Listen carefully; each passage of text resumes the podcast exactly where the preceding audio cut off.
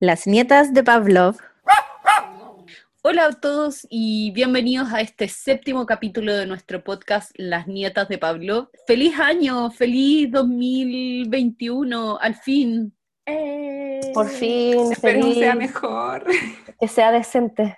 Porque queremos pasar piola con este año. Que toda la gente que quiso que el 2020 fuera épico mm, se trae sus palabras. Ando súper grinch con el año nuevo. Yo creo que la mayoría de la gente. Yo creo que todos tenemos como un poco de sustito. Sí. Mi nombre es Carmen Arroyo, soy médico veterinaria, entrenadora animal y diplomada en etología. Y les puedo contar que tengo tatuados dos animales, un elefante y una vaca.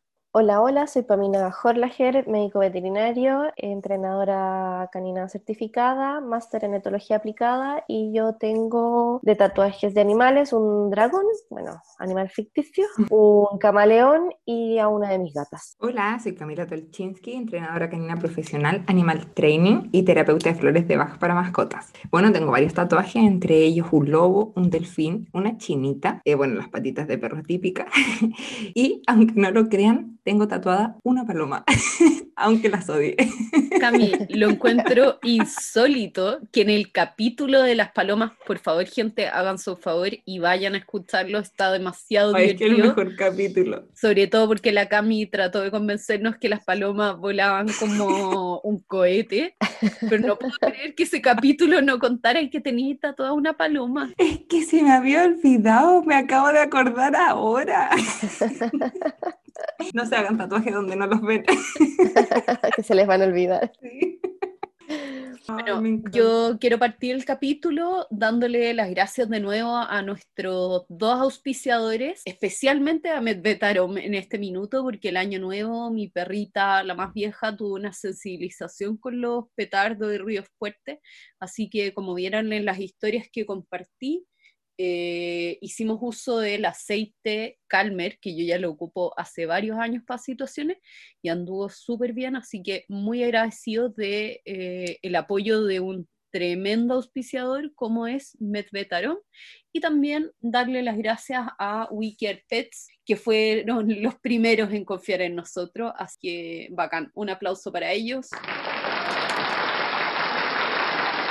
Bueno, eso, gracias por oírnos, gracias a la gente que se ha suscrito, sobre todo en Spotify, nos sirve muchísimo para que la aplicación nos pueda recomendar y también si ustedes nos recomiendan, nos etiquetan en publicaciones, lo comparten, lo comparten en sus grupos de amigos, sería súper bueno para que podamos seguir con esto. Eh, yo sé que a harta gente le ha gustado este programa, que nos han escrito, y por eso mismo nos gustaría llegar a más gente. Así que eso, por favor, si nos pueden ayudar con eso. Además que les Sí. tenemos hartas sorpresas para este 2021. Estamos preparando un par de concursos para poder devolvernos la buena onda que nos han entregado. Así que eso. Oye, vayan a nuestro perfil porque tiramos un concurso para que participen. Para que ganen algo de Wickerpets o de Medvetarom. Y vamos, y van a tener una semana para participar. Sí, vayan a concursar, son dos productos muy buenos, necesarios en el hogar. Así que ya saben, a participar. El próximo miércoles, cuando se suba el siguiente capítulo, se hará el concurso y se subirá los dos ganadores. Las bases del concurso estarán en nuestro Instagram. Eh, y partamos, po. Pami, te doy el pase a ti con nuestro personaje histórico, personaje que nos marcó. Eso. A ver, bueno, yo hoy día voy a hablar de una perrita que yo creo que, bueno, por lo menos de nuestras generaciones y más grandes la conocen muy bien, que es Lassie. Bueno, es un personaje de ficción, es una perrita Raf Collie, las, bueno, las típicos collie de pelito largo. Protagonizaba varias películas y series de televisión y que vendría siendo casi que una de las perritas más famosas del mundo. Eh, y de hecho, eh, como que la publicitan así, es la, una de las perritas más famosas del mundo. Ahora uno lo ve y la gente habla de un Lassie, no un Sí. De hecho, tal cual, en una parte mencionaban que, claro, la raza pasó a ser Lassie, como también pasa con el Basset Hound y la marca Hush Puppy, Ah, claro. que Sí. todos dicen, ah, mira el Hush Puppy, bueno, acá era lo mismo, mira Lassie. Y bueno, eh, Lassie nació a partir de un personaje de un cuento que se llamaba Lassie vuelve a casa del año 38, 1938. Y de ahí se hizo una novela en el 40 y de ahí ya se adaptó al cine en el 43 y de ahí ya se hicieron varias películas y las series de televisión. Eh, como dato 2, Rosa, sobre esto, que en el 54 la serie de Lassie fue ganadora un premio Emmy y fueron 19 años de rodaje. Mucho. Oh, Caleta. mucho. Sí, y otro dato rosa, que la primera película de Lassie actuó Elizabeth Taylor cuando tenía 11 años. Ay, chiquitita. Enana, enana, enana. Cuando todavía no se casaba ni por primera vez. Tal cual.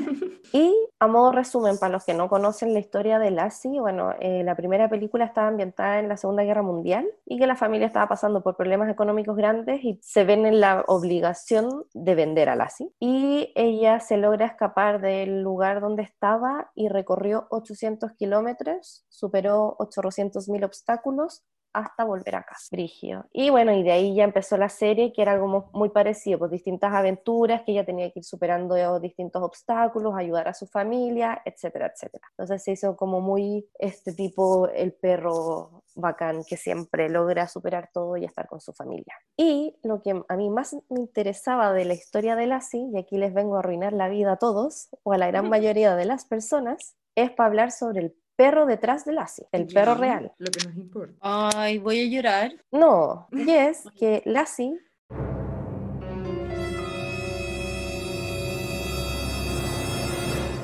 no era una perra, Era hombre. era macho. La Si bien el personaje era hembra, todos los actores que se utilizaron de Lassie fueron machos. El primero se llamaba Pal y era un rascoli que no cumplía con los estándares de belleza, pero era seco en trucos y en todo eso. Y eh, bueno, en general suelen usar machos porque suelen tener el pelo más tupido y no sufren los cambios hormonales que sufren las hembras cuando están en celo. Entonces mantienen su pelaje durante todo el año y no se ven con estas variaciones que a veces pelechan mucho con el celo, se les pone el pelo opaco, bla, bla, bla, bla, bla, bla. Cacha, qué interesante porque, porque en otras razas y, y otros casos al revés, pues se ocupan solo hembras. Qué Sí, no, curioso en este en caso fueron puros machos, sí. Y yo me enteré de esto en la universidad de, bueno, así de ñoña, en clases de fisiología que un profe lo dijo. Así que ahí me arruinaron a mí la vida, yo se las arruino ahora a ustedes. y lo otro más interesante, bueno, que Pal no estaba considerado para hacer el papel, sino que ellos ya habían conseguido otro perro, pero justo hubo como unas lluvias, entonces como que se desbordó un río donde querían hacer la- lo- una de las escenas y todavía no les entregaban al otro perro a la producción y ahí fue que llamaron a Pal. Y lo que tenía que hacer Pal era meterse al río y salir del río así como súper cansado, cabizbajo, casi que agotado y desmayarse. Algo que peludo de lograr en, para una Sí, grabación y lo logró a la perfección cuando el director de la producción vio las escenas, dijo, Pal ha entrado al agua, pero es Lassie quien ha salido. Y de ahí ya se fue al estrellato. Ay, qué buena. Bacán. Sí, porque te ponía a pensar es hace mucho tiempo y que se ocupa que perros entrenados, o sea, no como imágenes capturadas, sino que Sí, po. cosas que se le pidieron. Brígido. Sí, era un buen perro. Lo que sí, lamentablemente, falleció a los seis años por un cáncer, Súper chico. Súper joven.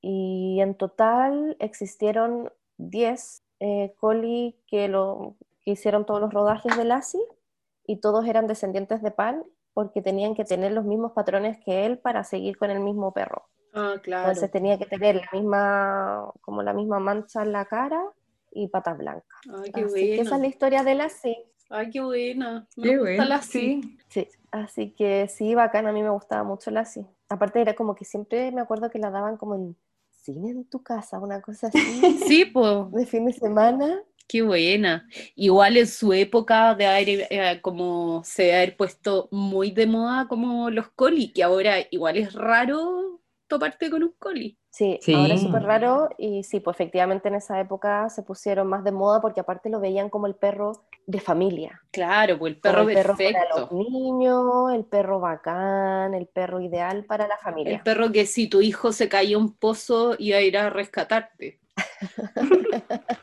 Exacto. Ay, qué buena historia, me gustó este personaje. Sí, es bacán, a mí me gusta. Y aparte creo que va, va un poco conectado, no 100%, pero va un poco conectado a nuestro segundo tema y el tema grande de este capítulo, que es la relación entre los niños y los perros. Em, y para eso nos va a hablar, bueno, la única con autoridad en el tema, porque yo y la PAMI no tenemos relación con niños, pero la mamá del grupo va a tener que sacar la cara por las tres y hablarnos de la relación con los niños. En el capítulo anterior lo adelantamos un poco que podíamos hablar de este tema y lo encontramos súper interesante para mencionarlo ahora que yo creo que han llegado muchos cachorritos a las casas. Bueno, voy a partir como por un tema general que todos los especialistas dicen que la compañía de un animal doméstico siempre mejora la calidad de vida del ser humano y hay estudios que confirman los beneficios innumerables que hay que aporta tener un perro, un gato, eh, algún animal para los niños y contribuye mucho en el desarrollo educativo y social de ellos. Pero nosotros nos vamos a basar en algo más allá, no de si le hace bien o mal a los niños, sino que en el enfoque de la tenencia y tenencia responsable de la relación niño-perro. Eh, porque es muy importante destacar de que la responsabilidad no es del niño, que aunque le regalemos el perro al niño, el responsable es el adulto siempre. Súper buen punto. Sí, siempre, siempre el responsable va a ser el papá, la mamá, ya sea por un tema económico, un tema de que siempre tienen que estar bajo supervisión. Bueno, yo lo dividí como en varias secciones, así como bebé, niño, niño un poco más grande, niño adolescente. La mía se está sacudiendo al lado mío. Suenan sus orejitas. Y que tenemos que ver y saber leer el lenguaje del perro para que ambos tengan una relación positiva. No queremos que nuestro niño por alguna acción le tenga miedo al perro, ni tampoco queremos que el perro le tome miedo al niño. Paus, que la mía está llorando al lado mío. Bueno, la cosa es que dividí esto en distintos grupos para ordenarnos porque lógicamente no es lo mismo oye, este perro se sacó todo el rato al lado mío. No es lo mismo tener un perro y que llegue un niño que tener un niño y la llegada de un perro. Entonces, por ejemplo, si nosotros tenemos un perro y quedamos embarazados, lógicamente es muy poco probable que llegue un niño y que tengamos un cachorro. Lo más probable es que ya sea un perro de meses. Entonces hay que trabajarlo desde antes, desde la persona que está embarazada tiene que empezar a preparar este perro para que no sea un cambio de un día para otro, porque los cambios de un día para otro nunca salen bien. Entonces hay varias cosas que se tienen que trabajar con un perro y porque ese perro le va a cambiar la vida, porque antes era un humano que lo más probable es que trataba como su bebé al perro y ahora va a tener que dividir ese cariño en dos y el tiempo en dos y no queremos que, este perro después sienta celo por esta guagua, sino que igual dentro del tiempo se empiecen a hacer partner, por ejemplo, que es lo que me pasó a mí. yo les puedo contar como mi ejemplo que nosotros empezamos a hacer los cambios desde que yo tenía como dos, tres meses de embarazo. O sea, ahí sacamos a los perros de dormir en la cama. No por un tema de que no me guste de que la Sofía vaya a dormir con los perros, sino que porque no cabíamos cinco en una cama. y porque mi sueño se puso muy liviano y los ronquidos de la coca ya no eran algo soportable.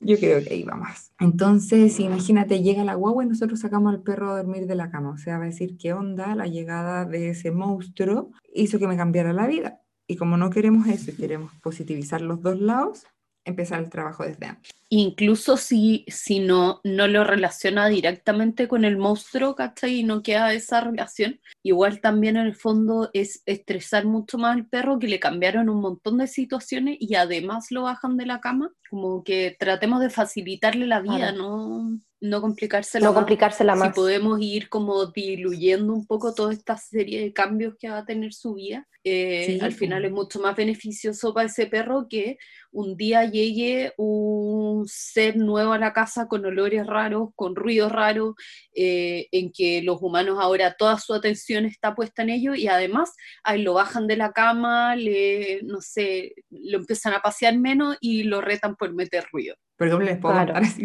un dato freak. Yo soy súper satánica para mis pensamientos y siempre me imagino lo peor que puede pasar en una situación. Entonces yo les enseñé a mis perros de que se tenían que subir a la cama con permiso, de que yo las invitara a subir, ¿cachai? De que no se subieran cuando ellas quisieran, porque siempre me imaginé que iba a estar la guagua durmiendo y que iba a saltar la mía, la mía es una boxer, y que iba a caer arriba de la guagua. Y la iba a aplastar. Yo siempre me imaginé que la iba a aplastar y súper satánica. Yo siempre le pongo ese ejemplo satánico a la gente y súper extrema. A lo mejor no va a pasar, a lo mejor hay perros que son más cuidadosos, que no van a saltar arriba de otra cosa, pero hay perros que van corriendo a la pieza y que sin pensarlo saltan de la puerta a la cama, ¿cachai? Y esas cosas hay que tratar de evitar accidentes evitables. Lo mismo que Prevenir. Para no disminuir los paseos, eso es prevenir. Para no disminuir los paseos, enseñémosles desde antes al perro a caminar con un coche, que alguien pueda llevar el coche y el perro al lado. Se pueden hacer las dos cosas paralelas. Ahí como historia, yo tengo dos pares de tutores que estaban esperando guagua y unos los hice salir como cuando ya quedaban un par de semanas para que naciera la guagua, salíamos con el coche vacío y hacíamos todo el show con la perra para enseñarle y todo.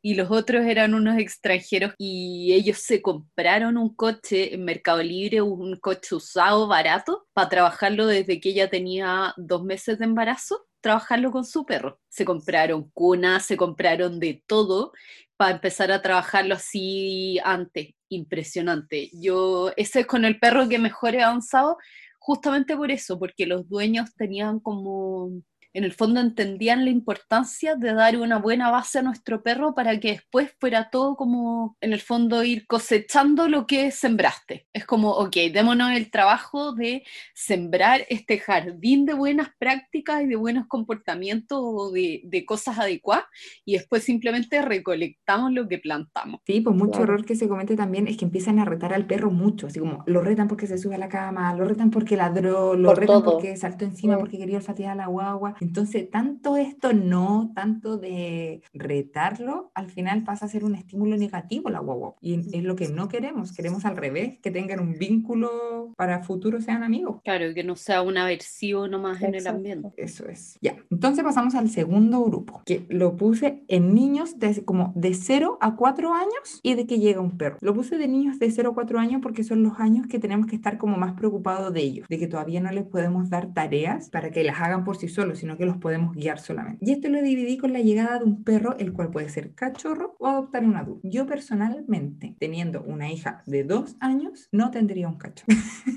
Opinión personal. Encuentro que tener dos guaguas en una casa es súper súper imposible hacer las dos tareas completas. Porque es criar dos. Porque un cachorro tiene que dedicarle mucho tiempo. Si queréis que sea un buen perro, para enseñarle a hacer afuera, para que sea educado, para que pase bien, para que no muerda todo. Y yo sé que las mamás con niños pequeños no tenemos el tiempo para dedicar eso. Pero si lo quieren hacer, si tienen el tiempo, si tienen las ganas, maravilloso. Pero piensen de que es un gasto de tiempo ex para que tengan un buen perro. Entonces ahí viene una súper buena idea que puede ser adoptar un perro eh, joven adulto. Pero ahí también tenemos que fijarnos mucho, ideal que venga de una fundación donde antes lo hayan evaluado, para que sea un perro que le gusten los niños, porque no queremos tampoco adoptar un perro. Que no le gusten los niños. Entonces hay muchas fundaciones, yo lo sé, de que hacen muchas evaluaciones antes. Eh, entonces esa es una buena opción. Adoptar un perro de que no va a ser tan difícil educarlo porque ya pasó su etapa de cachorro de querer morder todo. Eh, va a ser juguetón con nuestro hijo. Ya sabemos cuál va a ser su tamaño adulto porque tampoco si tenemos niños chicos queremos un caballo que los va a botar, ¿cachai? Pero también no vamos a ir y recoger el primer perro que encontremos en la calle porque no sabemos qué sensibilizado puede estar a niños. Oye, quizá hay gente que le gusta la idea de tener un caballo alrededor de niños, pero hay que tomar las respectivas precauciones con eso. O sea, yo no tengo problema en eso. O sea, la Sofía es un perrito más en el patio corriendo entre medio de los perros y corre entre medio de los golden como si fuera entre medio de ratitas. Sí, pues sí sé, pero es que como lo dijiste, quizás alguien lo puede malinterpretar así, como que solo recomendamos perros chicos para niños y no. de repente no necesariamente, de hecho, creo que perros muy chiquititos como, no sé, esos chihuahua diminuto o maltese o, o todos esos perros ya miniatura, creo que al revés, tampoco están tan aconsejados con niños chicos porque una, un tropezón encima del perro, un golpe, un cualquier cosa y el perro se desarma nomás. Bueno, ¿sabéis qué? Me acordé, como soy satánica en mis pensamientos, me acordé de una noticia satánica de un perrito que andaba dando vueltas de que lo tenía un niño pequeño en brazos y era como un Yorkshire como de dos, tres meses y se le cayó de los brazos y quedó parapléjico ¿Qué otro? porque se fracturó la columna. Oh. Entonces es lo otro. Si tenemos un cachorro, tener mucho cuidado, da lo mismo el tamaño, cuando son chiquititos, son todos chiquititos, de que lo puedan tomar y se les pueda caer de los brazos o que lo puedan agarrar de una patita y se la pueden quebrar. Entonces por eso siempre es bajo supervisión siempre, no podemos dejar al niño solo con un perro, con un Claro, porque- Bueno, de ninguna edad, pero sobre todo cachorro. Porque al final los perros son perros y van a hacer cosas de perro, y los niños son niños y van a hacer cosas de niño, y la mezcla entre los dos y sin supervisión puede quedarle embarrada, pues sí. Claro, y, y no es porque Y no es porque el niño sea malo o el perro sea malo, sino que en el fondo los perros muerden, pero la piel de un niño es mucho más delicada que la nuestra y nosotros entendemos que el perro está cambiando los dientes y va a tratar de agarrarnos, el niño no. Y se puede quedar muy asustado. Y al revés, el niño, los niños son de tomarlo todo, de meterse toda la boca, de explorarlo todo. Y pucha, que se meta la boca, no sé, pues al perro completo o la caca del perro o todo, no sé si es tan buena idea. No tengo niños, Sí. pero creo que Claro. el sentido común me dice que no, si tuviera un hijo no quiero, no Eso no quiero que se bien. meta la piña en la boca. Y, pues, y lo otro de la supervisión, de que, por ejemplo, un perro durmiendo en un sillón o en su camita, tranquilo, sueño profundo, durmiendo relajado. Que llegue un niño, imagínate, de 2, 3 años y va y se le tira encima, o sea, va a ser completamente natural de que el perro tire un mordisco. O sea, si a ti te despiertan tirándose encima tuyo, lo más natural es que vaya a reaccionar de mala manera. Y eso no significa que es un perro agresivo, sino que es su manera de defenderse naturalmente. Por eso tal vez también es importante recalcar en estos momentos de que cuando hay un, llega un niño a la casa o llega un perro a una casa con niños, es que el perro Sí. tenga un espacio donde el niño no pueda ir a molestarlo, sino que sea su espacio seguro, donde pueda descansar, pueda estar tranquilo y no esté también con estos saltones como de, ay, en cualquier minuto puede aparecer esa cosa rara y se me va a tirar encima y no puedo dormir y no sé qué. Totalmente. Sí, que no hay que obligarlos a estar todo el rato juntos. Que si el perro te está demostrando que no quiere estar ahí, déjalo irse. No por estar más rato Claro, juntos dale la se van a opción. hacer más amigos, sino que tiempos de calidad. Bueno, después pasamos a un grupo de niños un poco más grande, de 4 a 10 años, que son niños que les podéis dar más responsabilidades. O sea, a ese niño le podéis decir, ya, toma, dale comida al perro. Es hora de que saquemos a pasear al perro y salgamos a pasear. Ya le podéis entregar un poco más de responsabilidad, enseñarle que la caca hay que recogerla, enseñarle que lo tenemos que bañar. Y ahí la interacción entre niño y perro es mucho más entretenida. Podéis quitar un poco, no completamente, la supervisión, sobre todo en niños más grandes, ya de 10 años, y ahí ya le estáis enseñando a, a los niños que tengan una responsabilidad, preocuparse de otro ser vivo, así como la mamá se preocupa del hijo, tú te puedes preocupar del perro, te preocupas de que coma, de que tenga sus juguetes, de que hay que asearlo. Entonces ahí como que la relación es más entretenida. Y lo mismo, si decidimos tener un cachorro, en esa edad también es responsabilidad de los padres la crianza del cachorro, eh, porque como entrenadores yo creo que a todos nos ha pasado de que te llegas y te dicen ya, pero el perro es de él y te pasan un niño de 5 o 6 años. Entrena con él, enséñale a él lo que tienes que hacer. Y es como, no señora, usted se tiene que quedar aquí, las tareas son para usted. Yo me acuerdo de eso que una colega con la que trabajé en un minuto, con el informe con los precios y con todo el sistema de trabajo que mandaba, decía que en la sesión siempre tenía que haber por lo menos un adulto mayor de 18 años. Y a mí no se me había ocurrido. Y claro, como no se me había ocurrido, una vez llegué a una casa donde me abría el niñito de 7 años, me pagaba el de 10 años y el de 11 me ayudaba a entrenar y yo tenía que estar con los tres niños y un perro al que me llamaron, que era un pastor alemán, porque mordía a los niños. Yo nunca vi un adulto esa casa, clase, o sea, en esa casa hasta como la cuarta clase. Ahora, yo, A la graduación. yo ahí tampoco manejaba mi propio horario. Yo tenía un jefe que me mandaba a estas casas y yo le decía como, ¿sabes qué? No voy a volver a ir a esa casa si me siguen abriendo estos niños. Como, ¿quién es responsable? Estos niños se manejan solos y aparte el más chico, como, no, el del medio, era el que me pagaba después de la clase. Entonces era todo tan raro. como- Y el pastor alemán, que de verdad era un cachorrón de pastor alemán de un poco menos de un año, pero era tremendo perro y efectivamente de repente como que los niños se ponían a jugar a la lucha libre con el perro y el perro se defendía y los mordía y yo miraba este desastre y decía como, ¿qué es ¿Dónde está el esto? ¿En qué versión moderna de El Señor de las Moscas estoy viviendo y con un perro metido aquí? ¿Dónde están las cámaras? Sí, ¿dónde están las cámaras? No, me imagino tu cara empezar a ver a tres niños y tú mirando para todos lados, así como, ¿de dónde aparece el adulto responsable?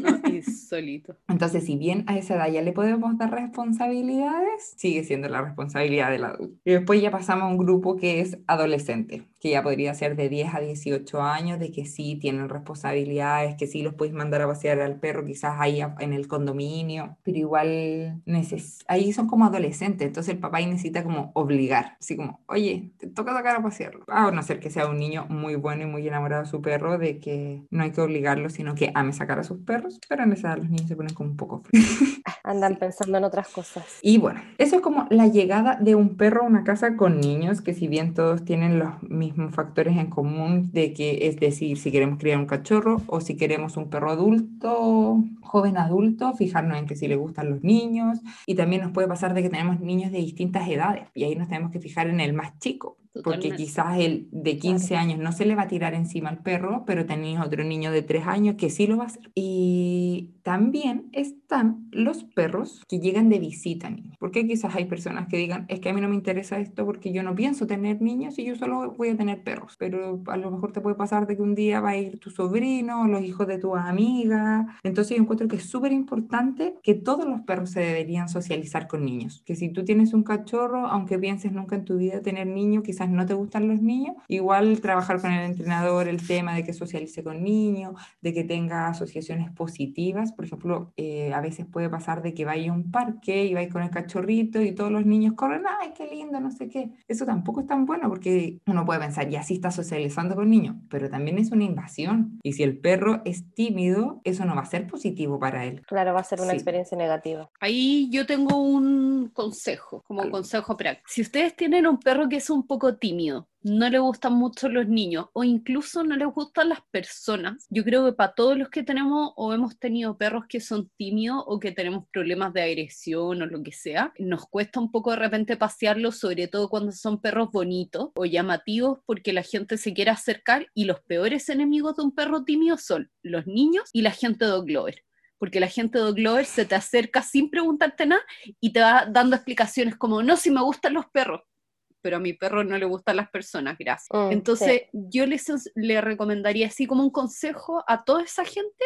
que le enseñen un par de trucos bonitos al perro, trabajarlo y generalizarlo con personas diferentes y que sea súper predecible y que no sea su obediencia básica solamente. Porque las conductas de obediencia básica, lamentablemente, nosotros las vamos ensuciando con el tiempo porque empezamos a pedirla muchas veces en situaciones complicadas. No sé, que se quede quieto cuando lo cepillamos y quizás no le gusta mm. tanto. Las pedimos en situaciones que de repente el perro va a empezar a mirarte con cara de ¿me conviene sentarme o no me conviene? Bien. En cambio, los trucos bonitos, como, no sé, que aprenda a hacer vergüenza, que es ponerse la patita encima de la nariz, girar a un lado, girar al otro, saludar, hacerse el muerto, son trucos súper llamativos que no requieren que persona y perro se toquen y que son trucos que no los vamos a pedir en el veterinario, así como, sí, Bobby, saluda para que te tomen la muestra de sangre. No lo vas a pedir, lo vas a pedir solo por cosas positivas.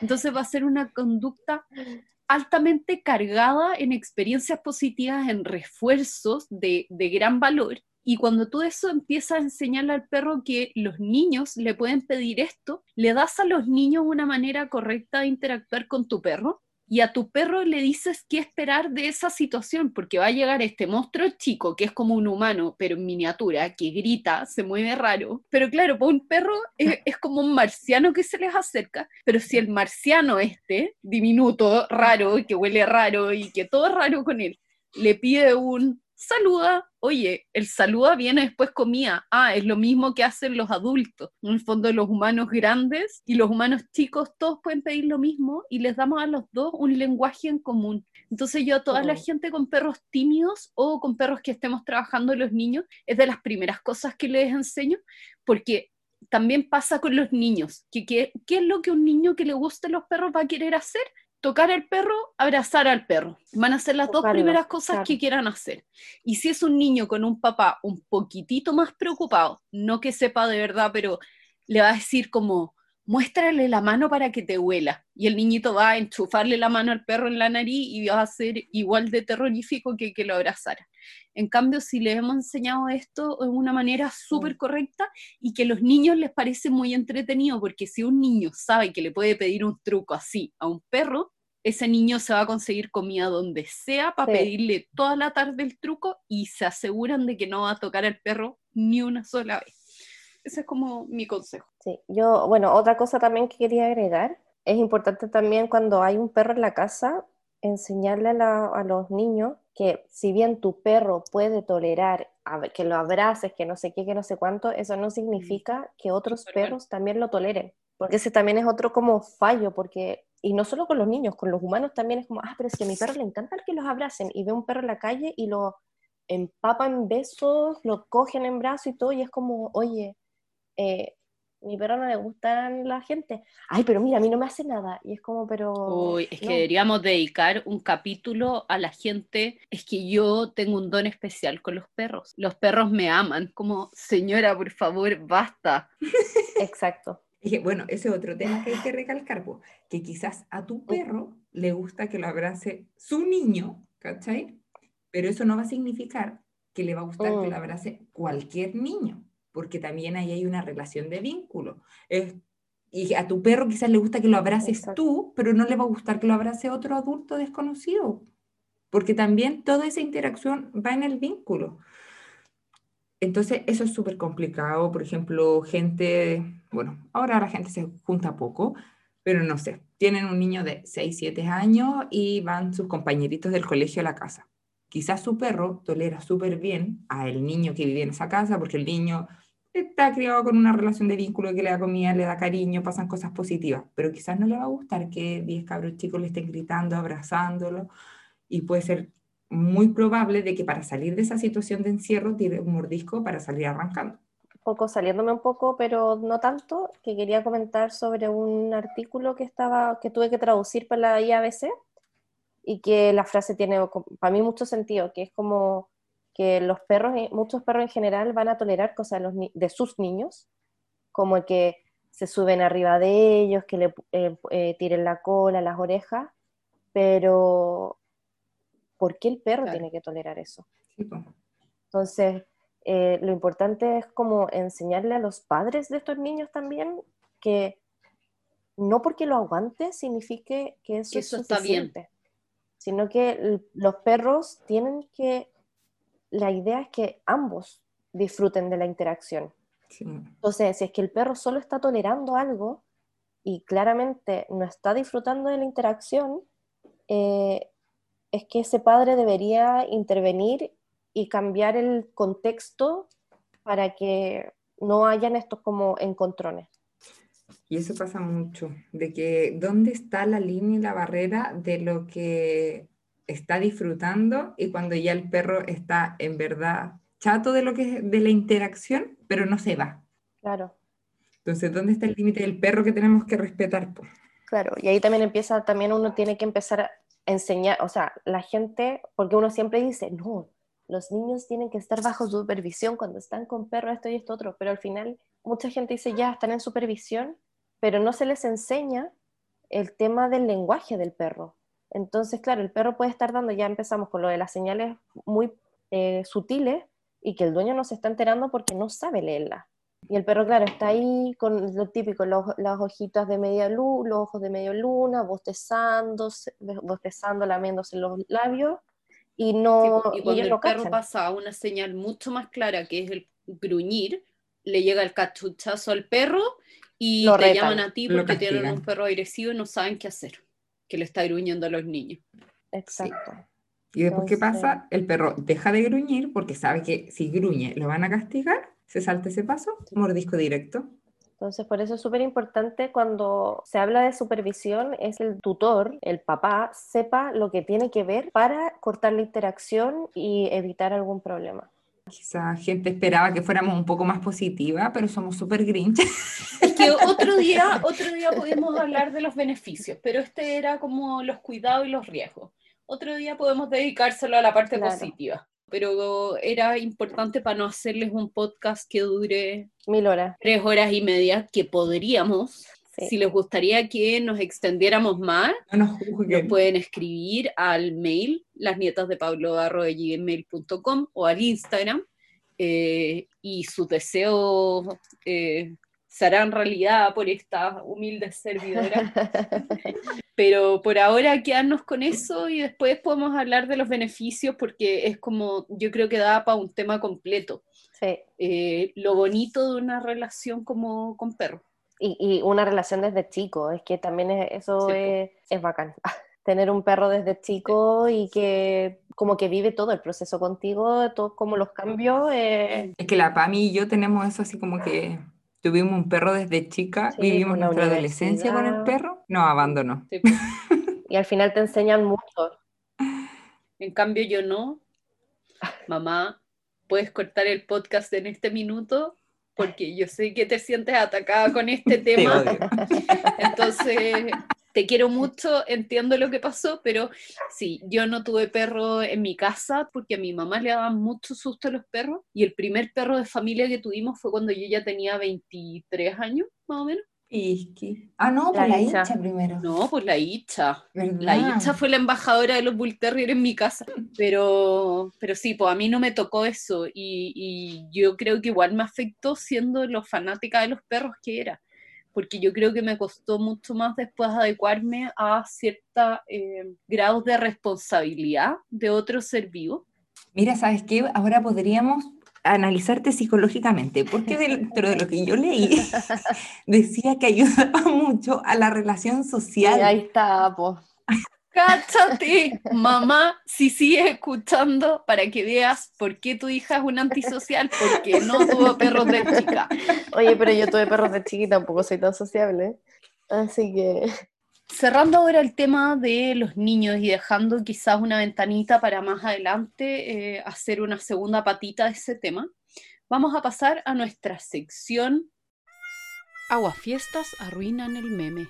Buena suerte evitando a los aguafiestas. Y esta vez yo me llegó el otro día por un grupo de veterinarios un meme muy bueno, se los voy a dejar de nuevo en las historias de Instagram y en la página web va a estar en la sección de referencias de los capítulos. Eh, y es un meme que obvio que lo perdí ahora.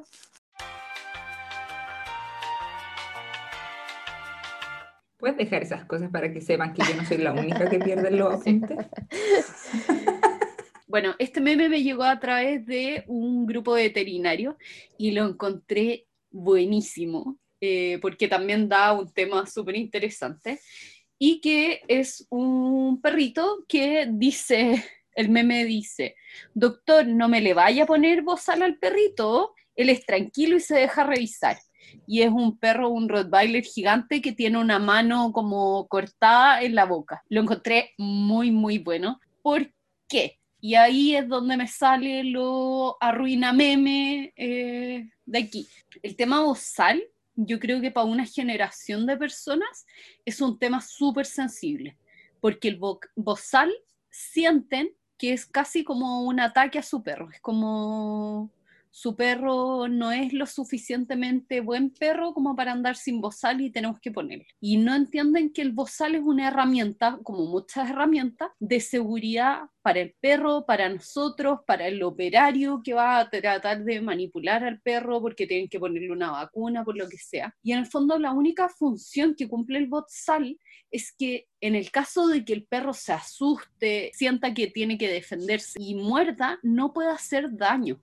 Y tenemos que pensar que un perro, si llega a atacar a alguien y morder, ese daño no solo va a dejar marcado a la víctima de esa mordida, sino que al perro también, porque aprende que es una manera efectiva de sacarse a alguien de encima. Si muerde, por ejemplo, el veterinario que lo estaba pinchando, ¿cuál es la reacción normal de una persona que es mordida? retirar. va a retroceder. Y ya el perro aprendió, Sí. ah, ¿viste? Sirve morder. Me saqué al veterinario. Después me llegó quizá un cachuchazo de mi dueño que les dejo de consejo de nuevo, los cachuchazos no sirven para lo que usted cree que sirven y lo único que logran es romper la relación con el perro. Y en el fondo el perro aprende que sirve y la próxima vez que se vea enfrentado en una situación parecida va a volver a hacerlo y vamos a haber convertido nosotros a nuestro perro en un perro mordedor. Además que el bozal bien enseñado y los bozales de canasto son una estrella y todo dueño de perro debería tener bozales de canasto para todas las tallas que necesiten sus perros. Que el otro día me pasó en una casa que les dije, en todas las casas debería haber un bozal. Y me dicen, sí, tenemos un bozal. Y tenían como un salchicha y un pastor alemán y tenían un bozal para el pastor alemán. Y yo decía, ¿y el bozal para el salchicha? No es que no necesita, el salchicha necesita tanto o más el bozal que el pastor alemán en su casa. Probablemente. No, sí, y es que aparte igual, en general los salchichas también tienen mala reputación, po. Ay, son tan, tan gruñones. Entonces, y no solo eso, sino que en general, como tú mencionabas, y pues es súper importante que un perro sepa usar el bozal, enseñárselo bien. Y un buen bozal. Sí, y lo sepa de chiquitito. Claro, no lo vea como algo aversivo, porque al final eso también va afectando eh, los contextos, porque si tú vas al veterinario, pongamos, y ya está teniendo una experiencia negativa y que más encima le ponen el bozal que no está acostumbrado, y todo eso va generando que cada vez esa experiencia sea más negativa, más negativa y lo vaya pasando más y más mal. Y además, bueno, acá por lo menos en España, en, el, en algunos transportes públicos te dejan ir con perros, bueno, no en caja, sino, o sea, en transportín, sino con correa, pero es obligatorio que anden con bozal, sean del porte que sean. Entonces, ¿qué, son como recomendaciones prácticas? Usen bozal, enséñenlo de chico, no esperen hasta que el perro necesite usarlo, porque les puedo asegurar que su perro, al menos en la vida de un perro, va a necesitar más de una ocasión usar un bozal, porque tienen que tomarle una muestra de sangre y está medio asustado, porque, y no le habían enseñado comportamientos cooperativos, que será un tema para un siguiente podcast. Eh, porque va a viajar y exigen que tenga el bozal puesto por cualquier cosa. Em, Cuando están con dolor y los van a revisar, hasta un perro más bueno puede poner sangre. En un accidente o, o, claro, ante enfermedad, que estén con molestia, estén con dolor, el dolor es un precursor de la agresión. Si yo estoy mal, me siento mal, voy a estar más a la defensiva. Entonces, son situaciones en las que mi perro puede necesitar un bozal. Y si se lo hemos enseñado de manera correcta, el bozal va a ser tan entretenido para un perro como es la correa. Ustedes han visto cuando toman la correa lo emocionados que se ponen la mayoría de los perros, no todos porque hay perros que tienen malas asociaciones con la correa, pero la mayoría de los perros saltan y se ponen muy felices porque lo emparejan con el paseo, con premios, con salir, con ver a los amigos, ir a oler, lo que sea. Y el bozal debería ser así. La gracia de los bozales de canasto, de la calidad que existe ahora, como el Baskerville o como el Alpha Dog, que son las dos marcas que llegan a Chile como de canastos de calidad, dejan que el perro pueda recibir premios, dejan que el perro pueda tomar agua, lo dejan jadear. En el fondo es como una continuación para ellos de su vida normal, pero simplemente no van a poder hacer daño ni morder a una persona, a un gato, a un perro. Eh, entonces, si ustedes van a la consulta al veterinario, y ahí es donde arruinamos el meme, y su médico les dice, le puede poner el bozal al perro, usted no se sienta ofendido y no le diga que su perro es tranquilito. Usted le dice, sí, le voy a poner el bozal, que traigo porque mi perro ya lo conoce y ya lo tiene. Y eso sería como si yo logro que dos personas que escuchen este podcast le compren un bozal a su perro hoy día y empiecen a enseñárselo, me voy a sentir que ya logré misión en esta tierra. He dicho. Así que eso con eso. Y para finalizar, nos vamos a nuestra última sección de este capítulo, que sería nuestra sección de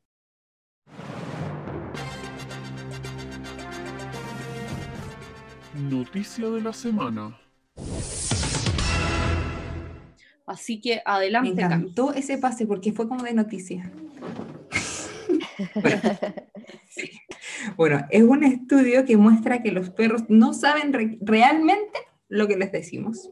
Bueno, unos investigadores de una universidad de Budapest midieron la actividad cerebral de los perros eh, de familias utilizando una técnica llamada electroencefalografía que implica pegar electrodos en la cabeza de los animales. Los investigadores le mostraban a los perros instrucciones grabadas conocidas, por ejemplo, como el sit, pero después usaban palabras similares, por ejemplo, sut, y después decían una palabra nada que ver, por ejemplo, bip, y veían la actividad cerebral de si los perros lo entendían o no. Los perros, las palabras parecían, hacían la misma acción y lograban diferenciar con la palabra que, no era parecida. Pero también demostraban que los perros no estaban pendientes todo el rato cuando nosotros estábamos hablando. Por ejemplo, si el perro estaba durmiendo y nosotros estábamos hablando y le empezábamos a hablar y dentro de esa frase decíamos sit, el perro no se iba a sentar. Y bueno, que no diferenciaban los cambios sutiles entre palabras y que respondían a palabras que conocían, aunque las dijeran distintas personas. Por ejemplo, ocupaban que lo dijera el dueño, que lo dijeran grabaciones y que lo dijera otra persona. Y respondían de la misma manera, entonces eso significaba que sí diferenciaban esa palabra. Bueno, esto nos hacía como resumen de que los perros no solo nos leían físicamente nuestro lenguaje corporal, sino que sí lograban entender palabras, pero no eran palabras conocidas, entrenadas previamente, y no era porque conocían las palabras o lo que le estábamos hablando. Y a mí me encantó porque eso me hizo sentido algo que escuché hace muchos años cuando empecé a entrenar, que decían de que los perros nos escuchaban como la profesora de Charlie Brown, de que sí hablábamos nosotros a nuestro perro con todo lo que nos decían. Entonces al final es que condicionamos palabras. Sí, claro. Claro, qué interesante. Ahora, igual todo esto de estudio me hacen pensar qué pasaría si viene un alien y me trata de estudiar a mí como incluso con una persona de otra nacionalidad, no sé, un noruego que habla en su idioma así natal, yo creo que tendría la misma reacción del perro, solo reconocería las palabras que sé y el resto sería igual que la profesora de Charlie Brown, como mamá, mamá, mamá, mamá. Es que ahí entramos en lo mismo, es algo que aprendiste, porque aprendiste un idioma y por eso lo conocís. Porque si no, no sabríamos. Entonces todo va en base como al aprendizaje cerebral. Mm, qué interesante, pero me gusta que se esté estudiando esto. Bueno, en, eh, en la universidad eran el departamento de etología el que lo estaba estudiando. Para, ¿Y de qué universidad era? es que, ¿sabéis qué? ¿Cómo se pronunciará cuando la O tiene dos puntitos arriba? No tengo idea, pero dale como por Porque es Eotvok. Pero la O tiene puntitos. ¿Pero de qué país es? Budapest, ¿no? Budapest. Sí, Budapest. Ah, Eotvok Lorand. Bueno, la investigadora se llama Max Yari, ese es su apellido. Bacán. La raja. Encuentro bacán que se empiece a estudiar todas estas cosas en verdad. Y eran distintos perros y perros de familias y perros comunes, no perros como entrenados y, y también para salir de cosas trágicas. También habíamos dicho como unas noticias trágicas. Sí, porque era mucho. Pero bacán, bacán ese estudio. Gracias, Cami, por esa noticia. Yo había visto el titular, pero no lo había visto. Bueno, le puedo decir de dónde salió este estudio. Eh, salió en la revista Royal Society Open Ciencia. Buenísimo, y con eso damos, vamos terminando este capítulo. ¿Alguna recomendación al cierre que quieran hacer? Sí, yo quería decir dos cositas. Una que para el de fuego artificiales no se me olvidó mencionar. Otra alternativa para los fuegos artificiales son los vuelos coordinados de drones, que en algunos países ya ah, lo estaban practicando un poco y parece que está bien bacán. Y lo otro, así como de recomendación, que me acordé hace poco, bueno, no hace poco, hoy día viendo un documental de Delfín en el bar, que podrían ver los que no la conocen, la historia de Winter. Creo que en español la película se llama ah, La gran aventura de Winter.